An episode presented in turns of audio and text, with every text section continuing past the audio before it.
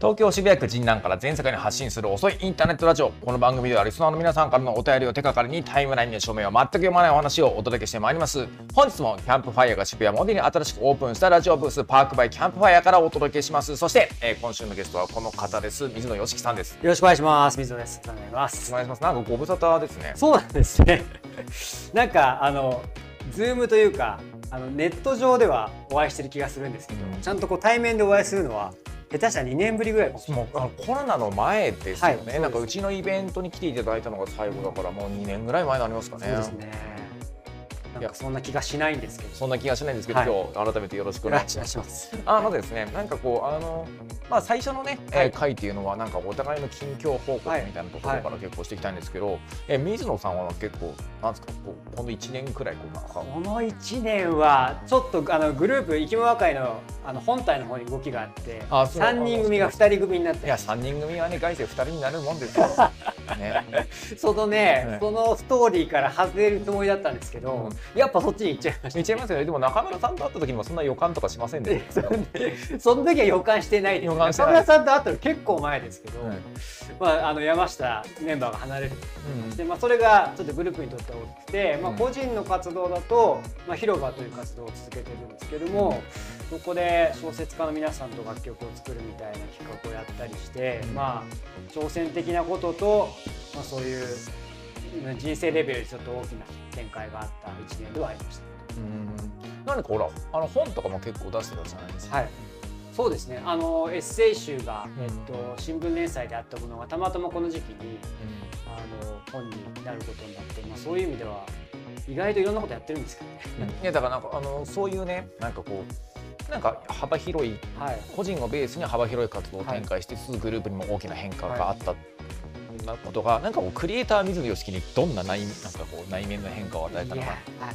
なちょっと一段抽象度の高い話。になりましたいや結構ねしんどいですねこの1年は。もうそのまあコロナがあってからもしんどいけど。えっと、グループが独立をしたりしたので、うん。自分たちで運営していかなきゃいけないみたいなフェーズにもこの2年入ってて、で本来ならその自分たちで運営始めてあの実際にライブツアーをやってですねあの全国の皆さんにもう新しい形で進めていきますよってご挨拶できるはずだった、えー2020年だったんですけどツアーが全部流れちゃったのででその後なんとかツアーを組み上げてやっていくっていうことができたのが2021年で、まあ、だけど山下が脱退してしまってみたいなあの一歩進んだら二歩下がるみたいなことがずっと続いていて、なかなかその創作その内容だったりなんていうんだろう作品を作るとかっていうまあ一番コアな部分クリエイティブな部分に思いっきり集中できた12年だったかっていうとそうではなくてなんとか活動を維持したり、まあ、自分の精神状態を維持したりっていうところとのはなんか狭間で大変だった。なんかでもその気持ちはちょっと僕もわかるな。いかがですか？いやいや僕もね結構しんどい1年でしたよ、やはりこのこのコロナの中でね、はい。なんかあのインディペンデントななんか活動を続けていくってやはりこう外で見えてる以上に結構きついことなんですよね。あの単純にね結構なんかこう社会情勢が違うから集客一つとっても別のやり方考えなきゃいけないっていうのもすごく大きいですし何かねあのなんか僕ねやっぱ自分が自分世の中の流れからずれてきてるすごい分かってるんですよ。うん、やはりあの例えばね年末にもう1年を総括するイベントって毎年やってるんですよね。で大体もう3部構成とか4部構成とかでいろんな話題をややるんですよ。であのね毎年そうなんだけれど今年は特に一番最後に割となんか朝まで生討論じゃないけれど、はい。今年の日本はどうだった？そしてこれからどうすべきなんだ？みたいな結構大きい話をするんですよ成長を中心に。でそこだけ異常にお客さんが集まってるんですよね。格論に行かないんですか？いやっていうかねあの政治の話がみんな好きなんですよ。あでもちろん僕も大事なタイミングだと思ってね、い、わゆるこう政治や社会問題を語るっていうのを一番最後のセッションにしてそこだけ時間たっぷりとって人数もたくさん呼んで大きくやったんだけれどもうね他の分の2倍くらい人が集まっているんですよね。でもちろんねなんかすごくあのおかげさまで評判も良くてね、なんか手応えもあったんですよ。でこういう活動をもっと続けていきたいなと思う反面ですね思う反面ねこれが本当に世の中にとって幸せなことなんだろうかと思うんですよね。ね。みんなが眉間にしわ寄せでね政治の話をして熱くなってる世界がね、はい、本当に幸せなのかっていうと僕違うと思った、はいはいはい、ことなんですよね。なんか政治の話の方がそのすごく皮肉な言い方をすると、ゲームとして参加しやすいような状況になってるかもしれないですね。うん、なんかあの SNS 上であるとか、まあ、本当に、まあ、宇野さんがなるべく距離を取ろうとされているような、うん、SNS 上でのすごいこう短絡的なこう議論みたいなところって実はゲームとしては参加しやすくてでしかもそのある程度の論理構成をそれこそいろんな指揮者の方がだったりある極端な考えを持ってる人たちの中のなんかある種カリスマ的な人たちが論理構成も含めてかなり提示してしまってるのでこう全然最初あまり知識がない状態でもある程度それをそあの借りればゲームに参加できるかのように見えてしまうっていうところが多分皆さんがこうとっつきやすいところなのかなって。でしかも語ってないと責められてしまうんでそれがすごく、まあ、皮肉なことですけど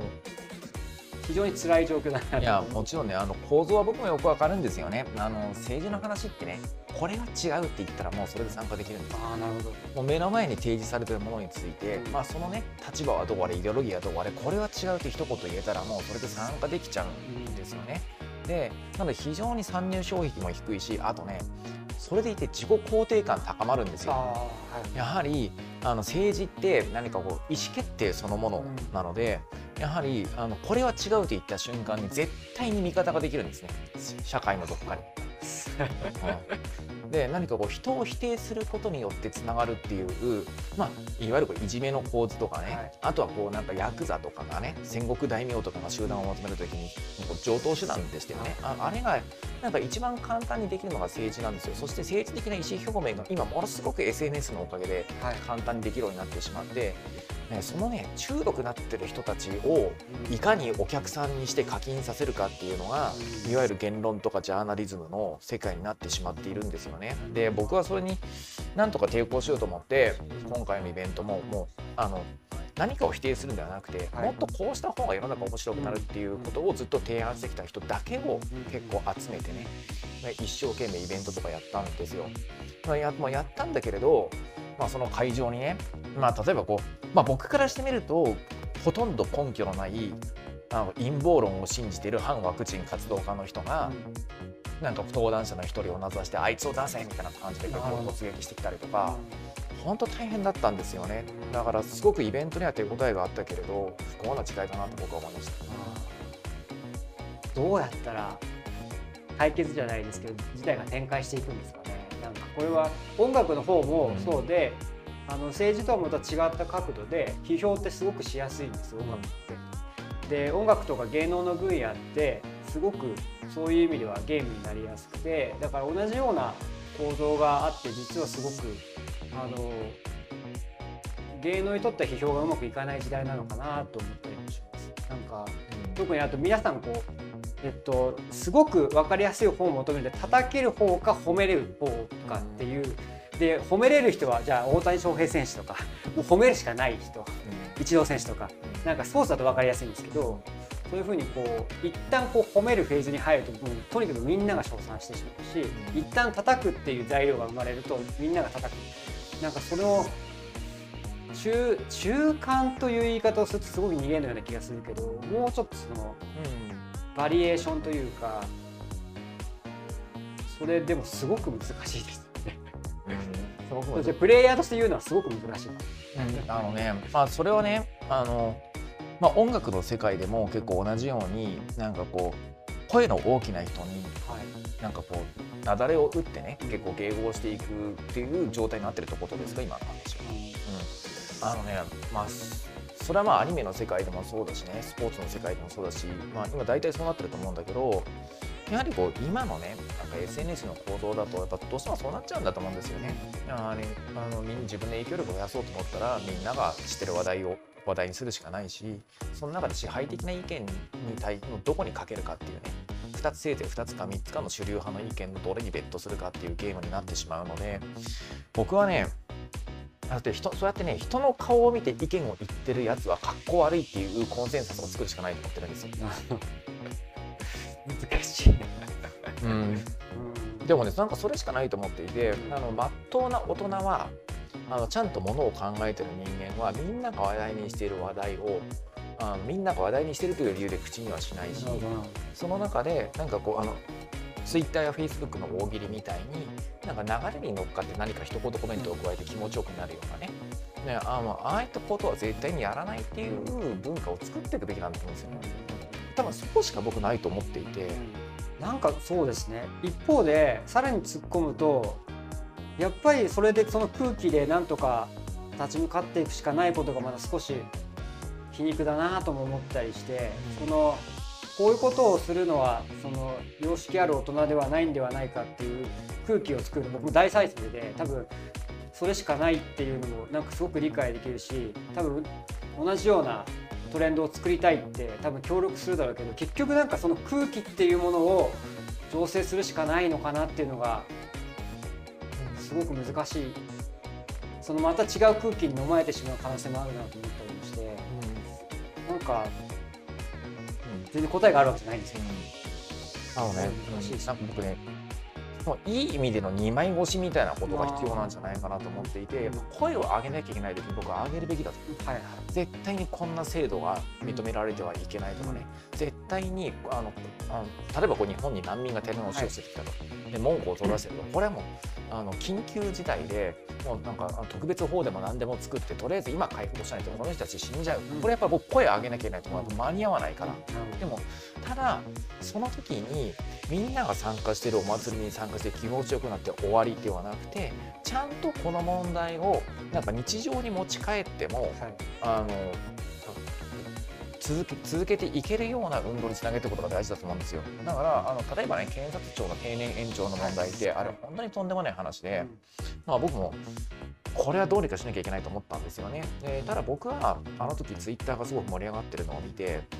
あの僕の役割はここで一緒にツイートすることじゃないなと思ったんですよ。はいはい、でその後にやっぱりこう友達の弁護士とか、まあ、今国民民主の党首やってる玉木さんとかねああいう人とかを招いてじゃあどうしたらあの、まあ、三権分立の問題じゃないですかあれって憲法のね。あの司法の独立性がすごい弱いという問題なのであのあそこにメスを入れるにはどんな調べがあるのかっていう結構シンポジウムとか開いたりしたんですよね。ああいった形で何かこう声を上げることを僕絶対否定しちゃいけないと思うんですよね。それをいかに日常に持ち帰ることができた時に初めて勝ちだっていう文化になんか社会運動の文化が成熟していくべきだと思うんですよ。はい、2段階必要であのおっしゃる通り声を上げるっていう瞬間はこれマスじゃないとできないと思うんです。僕もマスのつもりで声を上げたつもりでいたんだけども一方でただそれを実際のその今宇野さんのお言葉を介する日常に戻す行為っていうかその一般社会に根付かせる行為とするのはやっぱりマスだけではできなくてそれに対しての専門知識を持ってる方であるとかそれに対しての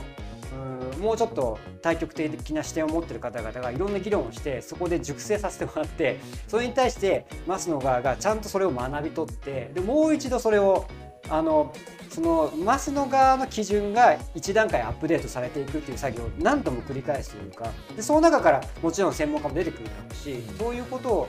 なんかこう両方で何度も何度も繰り返していくのが多分この、特に政治的な問題であるとか経済の問題であるとかっていうのはあの必要な場なんじゃないかなっていう。だから僕ねあの今声を上げなきゃいけないと思った時の感情ってすごく大事にしてほしいんですよね。でその後に失敗するリスクを考えたら上げない方がいいくらいだと思うんででもその時の勇気は忘れないでほしいんですよただその時にあここで俺声を上げるんだとで声を上げるってことはあお祭りを作るってことですっごく多くの副作用を生むことだからこれをちゃんと日常に持ち帰って長期的な施策としてシステムの改善だったりとか法整備に結びつけるために自分は何できるんだろうっていうことをねまあ、あくまで自分ができる範囲でいいから、はい、今の自分の知識と精神的時間的な余裕だったらこの辺りまでできるなってことを頭の片隅に置いて声を上げてほしいんです。よね。だから一瞬声を上げて気持ちよくなって美味しいビール飲めてはいもう全部忘れました。じゃああんまり意味がないんだっていうことをちょっと覚えておいてほしいなと思うんですよ。でそういった人がなんか100人に1人でもね200人に1人でもいるだけで全然僕変わると思うんですよ。あの時ね、あれ広場で水野さんのラジオに出た時に僕話したかな、なんかあのあの時あれね水野さんがね検察庁の問題の時にねツイッターで声が出た時に僕は本当嬉しかったですよ。あですか、うん、さらに広げられないですけど一旦戻るとその警察庁のあの話に行った時に何が一番怖かったってあのっとよく声を上げてくれましたねっていう人がぶわーってここに来るんですよ。それが非常に怖かった。それもね非常に怖かった。あのいやそこまで僕リテラシーの問題でね、うん、なんかああいった反体制的なことを言った瞬間にまあそれをね言ってしまう自分探し的な動機でそういった運動にはまっていて事実上のカルト宗教になってるような政治勢力ってねさすがに具体名出さないですけど、まあ、いくつもあるんですよ世の中に。それももう何十年もそういったあの団体運営をしてるところってあって、まあ、それなりの政治勢力になってるんですよね。であるいはね、まあ、それをもう商売にしているような人たちっていうのも結構いっぱいいて、まあ、僕は基本的にあの彼ら彼女らの存在っていうのは日本の民主主義が未熟である証拠だと思っていて、まあ、ああいうリスクがあるっていうこともなんかこうちゃんとねなんかこうフラットな知識として、ね、なんか僕がたまたま表に出てて、あのその何か発言したことについてすごい反応があるってことを何度も経験してるんで冷静でいられると思うんですけどあんまりその表に顔を出してなかったりあの普段やられてない方がたまたま発言したことがぐわって人が集まってきた時の,、あの逆に言うと快感ってかなり危ういと思うんですよ。それすごく感じた。あのね、政治的なあの発言による快楽とかねそこで得られる仲間からの承認ってねアヘンなんですよ。それも歴史が証明してる。だって20世紀なんて政治的なイデオロギーで頭がおかしくなった人間が あの虐殺しまくった時代っていうふうに後々位置づけられると思いますよ。いや実際にあのヒトラーとかね、はい、あのスターリンとかね、はい、まあ、そういったあの大衆心理を利用してのし上がって好き放題やってた人たちで、まあ、実際に彼らが起こした戦争とかね、うん、内乱によって何百万人の人が死んでるわけですよね。はい、だからいやだから20世紀ってそういう時代だったんですよ。でさすがになんかねあの2020年とかになるともうベタにその20世紀半ばの世界史的な悲劇のことを忘れてんだと思うんですよ。まあ、そうもうあれって別になんか連合国対数字国がうんぬんっていう話よりもイデオロギーでおかしくなった人が暴走して国家を操縦して何百万人何千万人と何千万人まで言ったかな、まあ、全部忘れたそれぐらい言ってると思うんだけど犠牲者が出たっていうのがあの20世紀半ばに起こった人類史的な危機なんでだからそのことをみんな忘れてるんだと思うんですよね単純に。ねだからもう政治はアヘンなんですよ。これは怖い。政治はアヘンなんだけれどやはりモルヒネ使わないと手術ができないようにね。だからそのしかもその多分ほとんど多くの人にとってその自分の尊厳になるようなことに飢えてるじゃないですか、うん、だからそのアヘンっていう言い方が正しいか分かんないけどそれをそれがたとえなんかそのまやかしのようなものであってもそれがないと生きていけない人もたくさんいると思うんですよ。うん、でそこに対してやっぱりその自分の物語を作ることであるとか自分の尊厳を自分で形成していくっていうことがなんかヒントがないと難しいんだろうなっていう、すごくそこに僕はあの時危機を感じましたなんか自分が責められるとかどうかっていうよりも、この構造は怖いなっていう。そうだからあの政治的に正しいことによってねなんかこう自分の尊厳を保つっていうことが、まあ、いかになんかこうリスクの高いことなのか自分を見失いがちなことなのかっていうことをあの本当は僕らねなんか20世紀の半ばからねまあ、60年代ぐらいまでかけて学んだはずなんですよね。でそのことが今もう世界的に忘却され始めてる。だから僕はねなんかあのあくまで政治的に正しいということは自分を作る一部なんだっていうコンセンサスを社会に作っていくしかないと思っていてそれは多分一つは教育の問題だし一つはやはりこう文化の問題なんだと思うんですよね。なのでなんかこう政治的な自己肯定感とうまく付き合っていくっていうことをなんかあのベタに啓蒙していかなきゃいけないフェーズに入ったんだなと思ってます。いやというかねなんかもういきなり盛り上がっちゃっていや、まあ、冒頭からね結構シリアスな話でね結構スッっていっちゃうからなんかもうねあの冒頭からちょっとシリアスな話で盛り上がってしまったんですけれどちょっとねあのあのここんなかなんかなんかね水野さん結構ね、はい、目が真面目な男だから僕引きずられちゃうんですよね。はい、まあちょっと質問はちょっと宇野さんの前では全部なんかフルスロットルで言えるから全部答えてくれるし教えてくれるから。あの まあでもねまあこんな感じなんですよ。はい、このかなこういう真面目なところは僕好きなんだけれど、まあということで今週ね水野よしきさんよろしくお願いいたします。はい、えー、ということでえっ、ー、とこの番組はですねえっ、ー、と皆さんからのお便りお待ちしております。身の回りで起きたことから人生相談まで幅広く募集します。お便りは概要欄にあるフォームから送ってください。過去の配信は YouTube メンバーシップなどで視聴できます。詳しくは概要要文をご覧ください。それではまた、えーと、次回もよろしくお願いいたします